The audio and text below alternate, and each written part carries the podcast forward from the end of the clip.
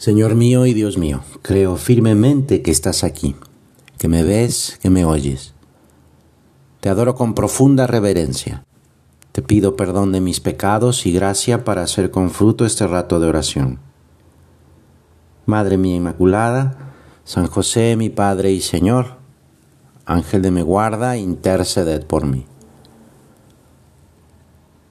Cuando pensamos en los santos, Quizá pensamos en que son como superhéroes, como gente que tiene superpoderes, con los cuales cualquier dificultad ni les preocupa ni les molesta. Pero la realidad es que no es así. Ningún santo, ninguna persona ha tenido la vida fácil, ninguno. Y esto porque los santos han seguido, han imitado a Jesús y Jesús no tuvo una vida fácil. Incluso muchos santos han sido perseguidos, atacados o asesinados, precisamente por causa de nuestro Señor. Así lo anunció el mismo Jesús. Bienaventurados los que padecen persecución por causa de la justicia. El sentido de esta bienaventuranza es el siguiente. Bienaventurados los que padecen persecución por buscar la santidad, porque de ellos es el reino de los cielos. Por tanto, es feliz aquel que padece persecución por ser fiel a Jesús y vive esa persecución no solo con paciencia, sino con alegría. Este anuncio ya lo había vivido San José precisamente por causa de Jesús. Leemos en el Evangelio que después de la partida de los Reyes Magos, el ángel del Señor se apareció en sueños a José y le dijo, Levántate, toma al niño y a su madre, huye a Egipto y permanece allí hasta que yo te avise, porque Herodes va a buscar al niño para matarlo. Para un judío piadoso, y José lo era, no debía ser fácil ir a otro país y convivir con personas de otra religión. Tendría que hacer, pues, malabares para conseguir trabajo, sin herramientas, sin gente que lo conociera, ¿Qué hacer para entrar en una casa, arreglar un tejado si en aquel lugar había quizá animales impuros? ¿Qué encargos le pedirían que no podría hacer en el día de descanso? Seguro los del lugar mirarían con recelo a gente que va huyendo. En la vida del cristiano se pueden presentar situaciones en las que hay que tomar una decisión en las que no caben términos medios, o, se reniega de Jesucristo o se es fiel a Él, jugándose la honra, los bienes, o hasta la vida, como es el caso de los mártires. En nuestra propia vida, si sufrimos alguna contradicción, quizá pequeña, por permanecer firmes en la fe, tenemos que entender que de aquello resultará un bien, porque habremos elegido la parte ganadora.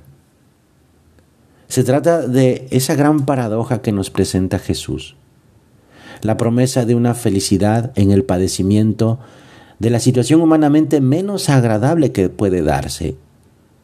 Ser objeto de persecución, de insultos. Ser capaz de recibirlos aceptando el sufrimiento por Cristo como, como una dicha. La dicha de recibir la cruz como un regalo.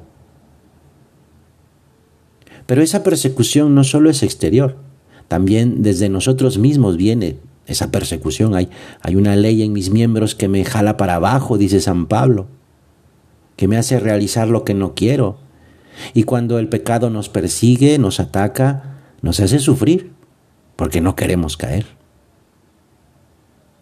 Combatimos para el Señor, pero sobre todo con el Señor.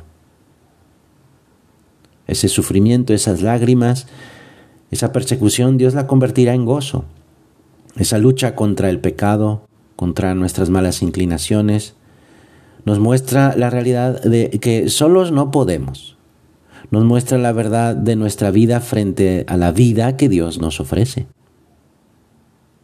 Nuestra vida en la que hay sinsabores, sufrimientos, será el signo de que Dios, lejos de castigarnos, nos bendice. Escribió el Papa Francisco que al ver la infancia de Jesús nos preguntamos por qué Dios no intervino directamente para ayudar a su propio Hijo en peligro. Pero Dios actúa a través de eventos y personas. José era el hombre por medio del cual Dios se ocupó de los comienzos de la historia de la salvación. José era el verdadero milagro con el que Dios salvó al niño y a su madre. Si a veces pareciera que Dios no nos ayuda, no significa que, no, que, nos haya abandonado, sino que confía en nosotros, en lo que podemos planear, inventar, encontrar. Porque tampoco se trata de tirarnos al suelo gritando porque sufrimos más que nadie, aunque esto sea realidad, sino en encontrar a Jesús que camina con nosotros. La clave es la siguiente. No solo te veas a ti mismo que sufres, Levanta la cara y mira a quien siempre ha estado a tu lado. Porque nada es comparable a estar cerca de Cristo. Aunque no tuviéramos nada, aunque sufriéramos las calumnias más dolorosas, teniendo a Jesús, lo tenemos todo. Porque como dice el Papa Francisco, la buena noticia del Evangelio consiste en reconocer que a pesar de que la oscuridad muchas veces nos rodea, Dios siempre encuentra un camino para salvarnos. Esa salvación no necesariamente es que acabe el sufrimiento, sino que Cristo nos es dado y con Él lo tenemos todo. Dice el Señor, en el mundo vas a tener dificultades, pero confía, yo he vencido al mundo. Ojo, no dice vencerás al mundo, serás empoderado, triunfarás. No nos promete triunfos personales cuyo mérito nos sentiríamos tentados a atribuirnos nos da una mejor seguridad. Yo he vencido al mundo. Lo importante es confiar en nuestro Padre Dios, que nunca deja de confiar en ti y en mí. Así confió en San José, como dice el Evangelio. José se levantó, tomó al niño y a su madre, e hizo lo que Dios le había mandado. El Hijo de Dios viene al mundo asumiendo una condición de gran debilidad. Necesita de José para ser defendido, protegido, cuidado, criado. Dios confía en este hombre.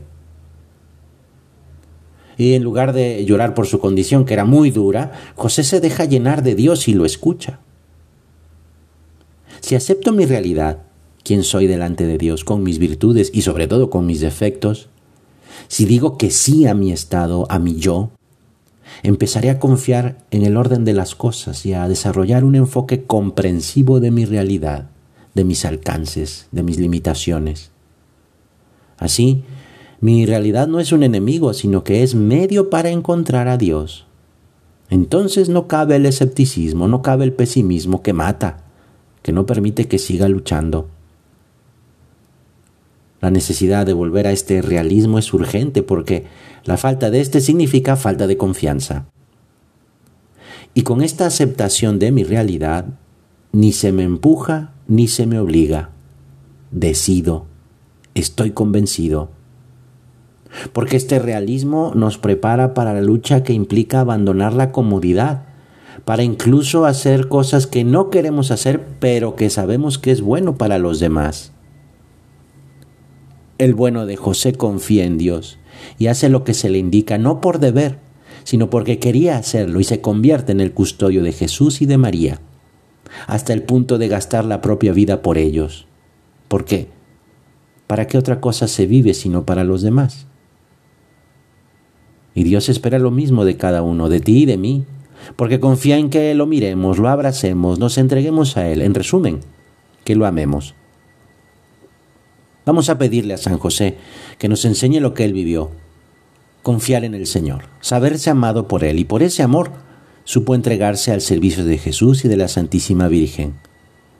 Que también tú y yo vivamos esa alegría. Te doy gracias, Dios mío, por los buenos propósitos, afectos e inspiraciones que me has comunicado en esta meditación. Te pido ayuda para ponerlos por obra. Madre mía Inmaculada, San José, mi Padre y Señor, Ángel de mi guarda, interceded por mí.